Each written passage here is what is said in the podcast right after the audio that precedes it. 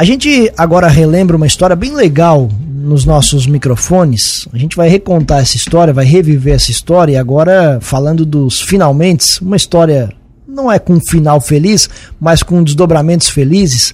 Em 2020, nós contamos aqui na Cruz de Malta FM uma mobilização, uma grande mobilização feita pelas redes sociais para que o Marlon Rabelo Amâncio pudesse terminar o seu curso de medicina. Ele estava, à época, na quinta fase do curso na Unesc, mas uma alteração na política de bolsas do governo do estado fez com que ele perdesse o benefício. E essa mobilização foi feita nas redes sociais.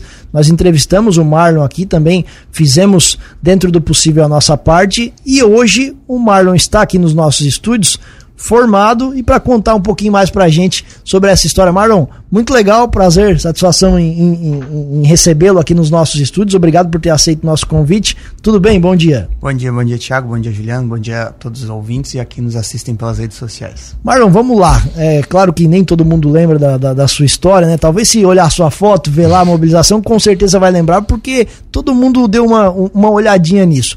É, revive pra gente essa história aí, explica, contextualiza pra gente como é que foi essa situação, pro nosso ouvinte também entender direitinho.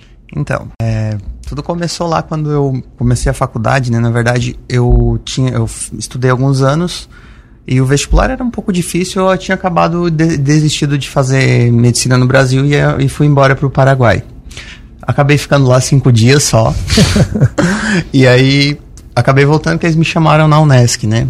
Comecei a faculdade, uh, eu tinha uma reserva guardada, tinha uh, algumas coisas para vender. E na, na primeira e na segunda fase eu acabei não recebendo bolsa e o dinheiro foi indo, né? Terceira e quarta eu consegui a bolsa. É, do... A mensalidade é em torno de quanto, mas só para o nosso ouvinte ter uma ideia. Na época tava 5.125, eu acho. Fora materiais, tudo Isso. que é um gasto grande. Né? Hoje né? saindo, hoje tá, hoje de começo já tá 8. Certo, perfeito. E aí na, na quarta fase, terceira e quarta fase eu consegui a bolsa e na quinta fase uh, acabou, eu acabei não conseguindo a bolsa, já tinha vendido tudo que tinha, que podia, e o dinheiro tinha acabado. Na época até eu, de dezembro de 2019 até fevereiro de 2020, é, eu tava, eu, eu arrumei outro emprego, né? Eu ia daqui a São José de moto são José, lá em Florianópolis. Lá em Florianópolis. Trabalhar no hospital regional lá, porque eu já, eu já tinha a, a noção de que o dinheiro não, não ia dar para muito tempo, né? Então eu acabei indo, na época eu consegui o dinheiro da matrícula trabalhando esses dois meses e meio. E uh, posteriormente, ali em, acho que foi em março, abril aproximadamente, aí veio a pandemia, toda aquela complicação.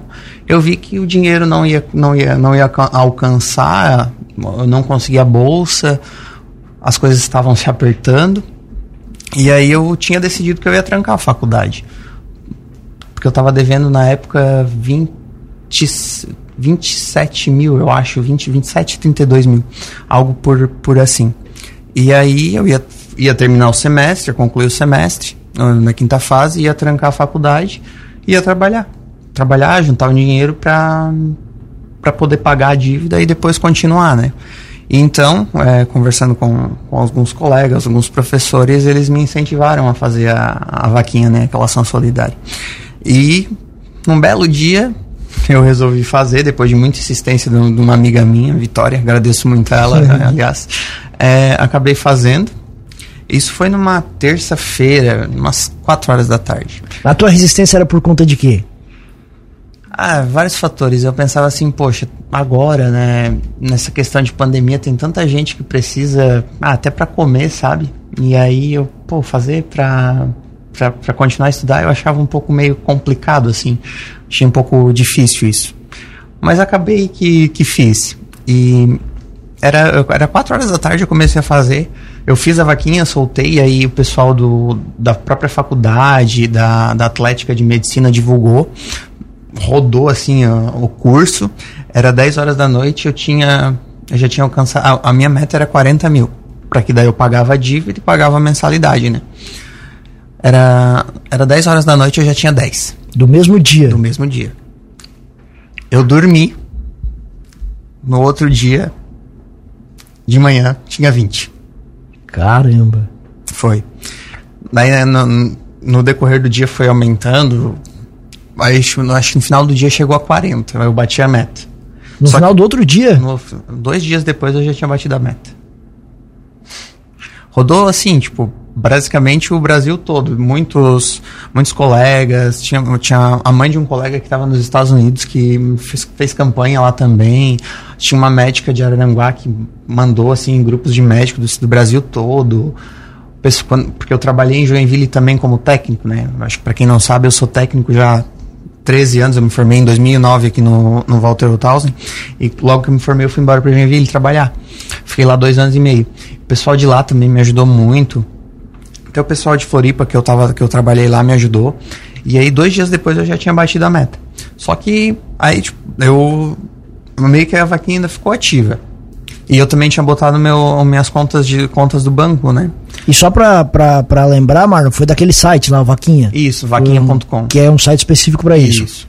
Perfeito. E aí eu acabei, acabou, a, ficou aberta e o pessoal continuou contribuindo, continuou contribuindo. Eu cheguei a, a, a, a, a com do site mais os depósitos em banco, chegou a 90 96 ou, 100, 96 ou 102 mil reais, eu não me lembro. É, antes de começar a entrevista que o Juliano perguntou isso, a gente levou, deu um, deu um pulo aqui, levou um susto, porque é uma grana muito alta, Marlon. Assim, claro, eu vou você imaginava? Não, você não imaginava.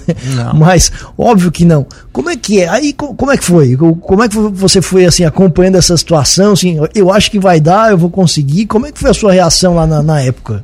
Foi uma, uma reação de espanto, na verdade, né? Porque, como eu falei ali, no, no mesmo dia, à noite já tava com 10 mil e no outro para 20. Eu, meu Deus do céu, que, que coisa, né? E os meus, as minhas redes sociais, assim, meu, muita gente compartilhando e me marcava, né? Então, tomou dimensões, assim, inimagináveis. Eu nunca imaginei que ia. Às vezes eu pensava, eu, quando eu fiz, eu pensava, bah, não vou conseguir chegar nem no 40, né, que eu precisava. E aconte, aconteceu que eu cheguei ao dobro, mais que o dobro, né? O que você acha que foi preponderante, Marlon? Porque assim, óbvio, a, a, a, assim, a, a história nos mostra várias histórias de sucesso, mas também aqueles que não atingem a meta, que ficam lá, porque todo mundo, no final das contas, busca alguma coisa que está tá precisando. O que, que você acha que foi assim, o principal para você ter conseguido, com tanto sucesso, bater essa meta?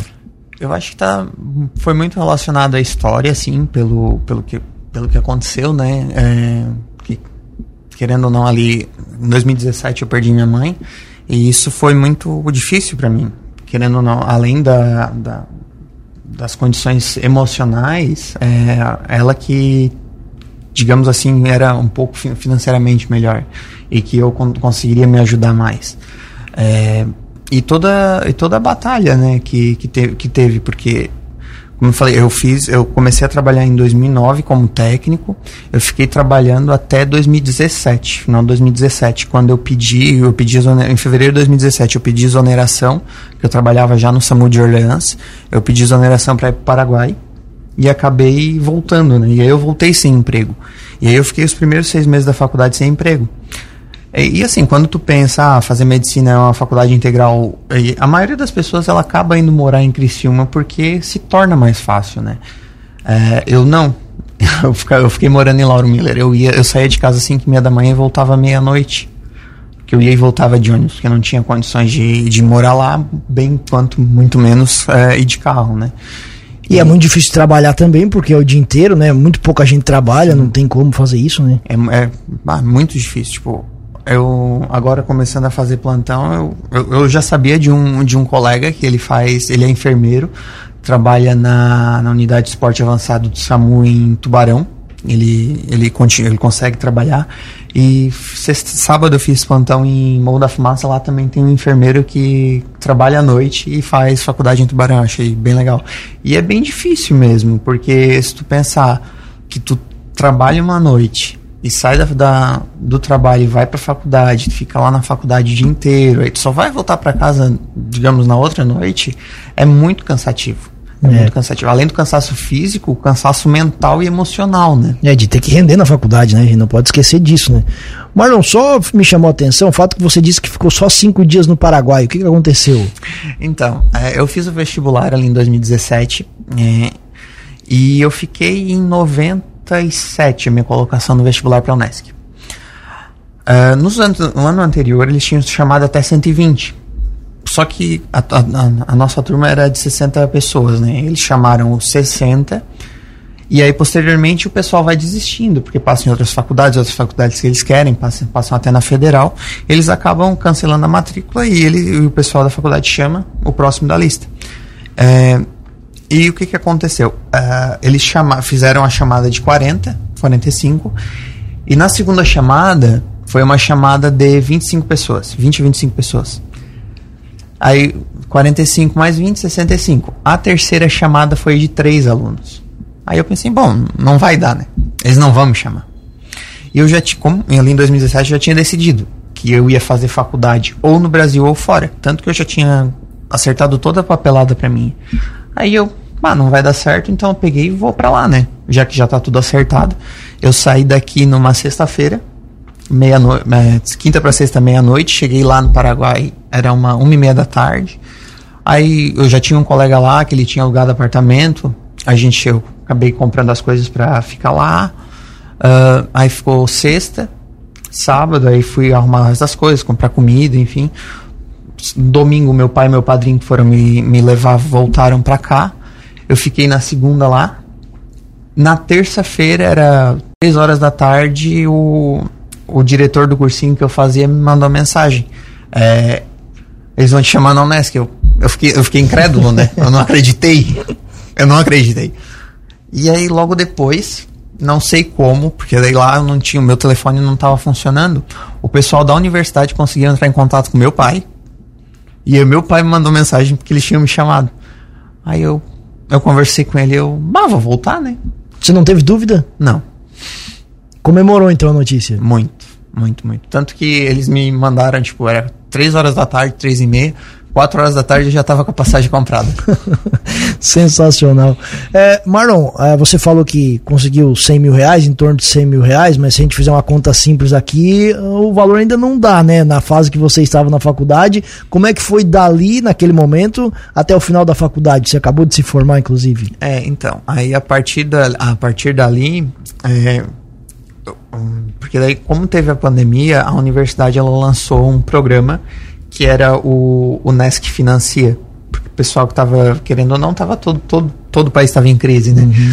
Então eu acabei uh, usando o dinheiro. Como eu tinha, eu tinha uma dívida, né? De, de, 20, de 20 32 mil. É, eu conver, o pessoal da universidade me, me ofereceu de parcelar essa dívida. Eu parcelei essa dívida em suaves prestações. e aí o dinheiro que eu tinha, que eu, no caso que eu recebi, eu acabei utilizando para pagar as mensalidades posteriores. É, na, na sexta fase, eu consegui a bolsa do Estado, voltei a, a ser contemplado, e aí eu consegui esse Unesc Financia. Aí, no caso, eu vou, vou começar a pagar agora. E aí, a partir da sexta fase. Que é um programa que é depois de formado, né? Que tu faz depois de formado, tu começa é, a pagar, né? Pagava metade enquanto estava estudando e metade quando depois de se formar, né? E aí, então, eu uh, utilizei do, desse dinheiro para continuar a pagar as mensalidades. E aí, como eu consegui a, a, bolsa pelo Estado, aí foi onde eu consegui trazer até agora, final do ano, que foi quando, quando acabou.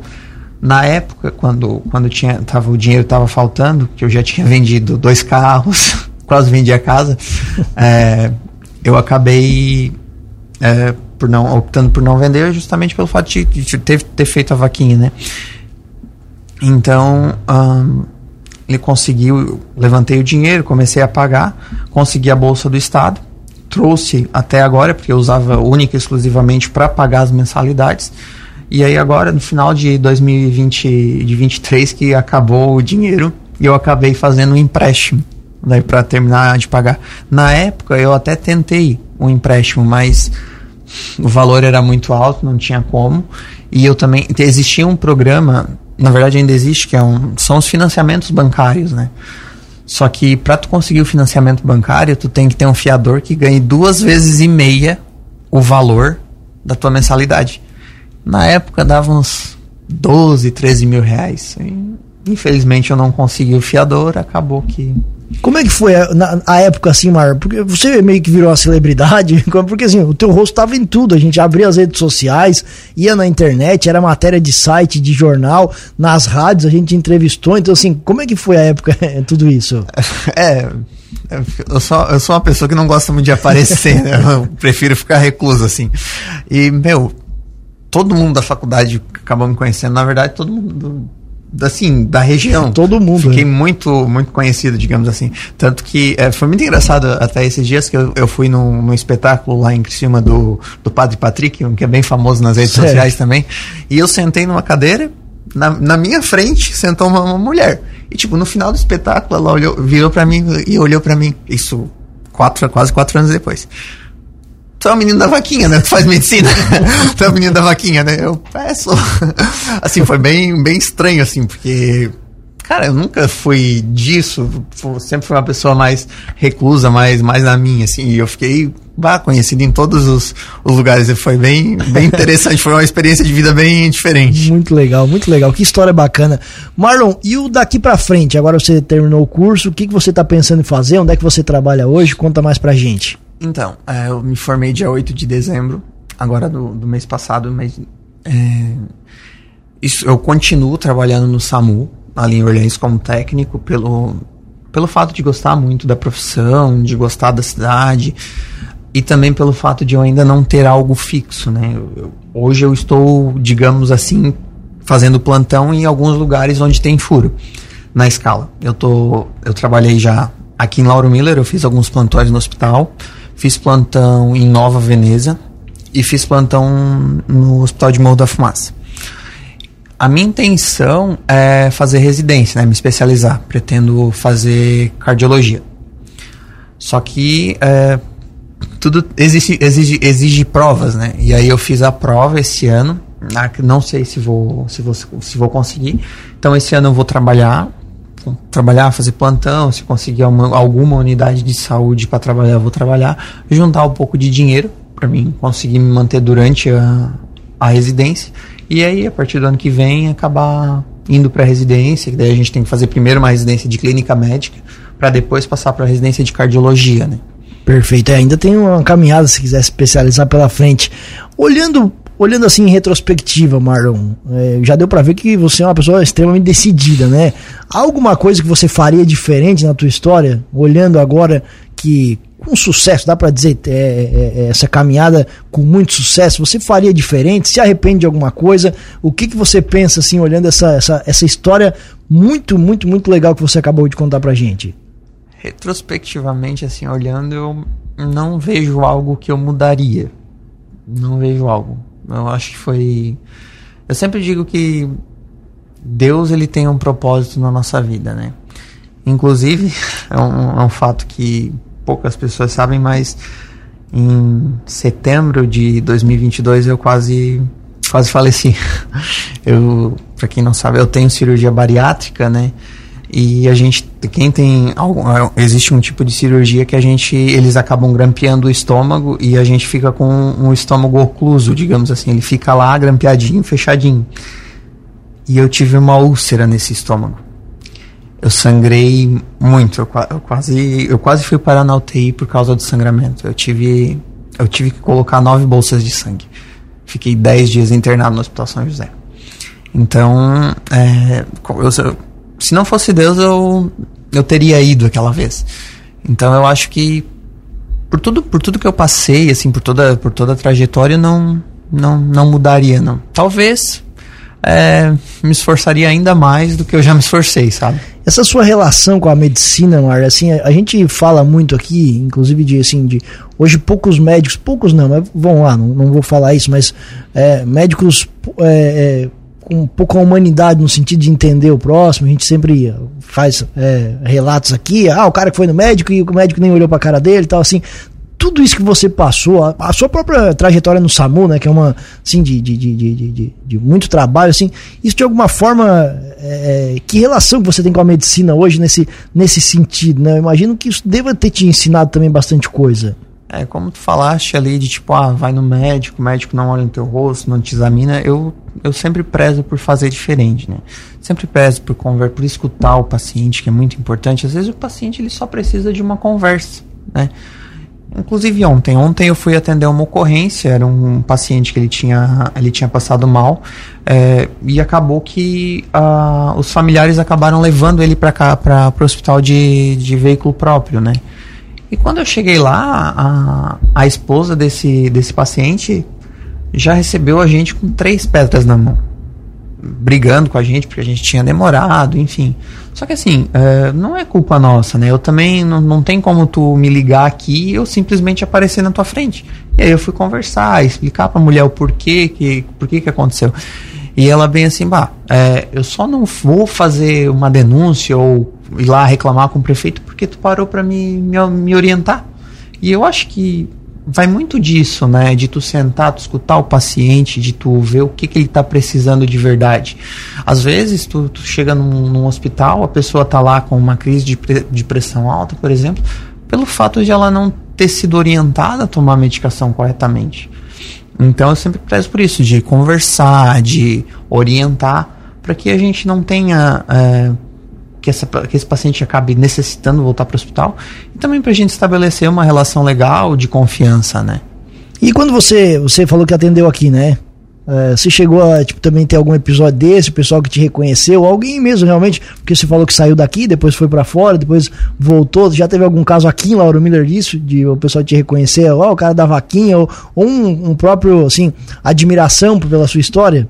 É, querendo Lauro Miller ficou bem divulgado, assim, né? Então, o pessoal, meu pai também, ele trabalha na Associação dos Aposentados, todo mundo conhecia ele, ah, o filho do Mero, né? Então, várias pessoas me identificaram, assim, e foi, foi bem legal, foi bem legal. Porque voltar pra cá, é assim, é, um, é, é tipo, é a cereja do bolo também, né? É legal, voltei e consegui. É, tipo, eu trabalhei em Lauro Miller também por muito tempo no SAMU, né? Trabalhei no SAMU aqui de 2014, eu voltei de Joinville em 2012, 2013 a 2017 eu acabei trabalhando aqui, então foi um, um período bem longo, né? E aí agora voltar como médico, de poder atender a população é muito gratificante. Legal. Marlon, muito obrigado pela gentileza da entrevista. Muito legal, assim, é uma história muito bacana que merece ser amplamente divulgada. Você merece todo o sucesso do mundo, tá? Muito legal. Obrigado por ter aceito o nosso convite e muito sucesso. Espero que você volte aqui ainda para contar mais detalhes da sua trajetória. Muito obrigado, muito obrigado, Juliano. Muito obrigado, Thiago, pela oportunidade.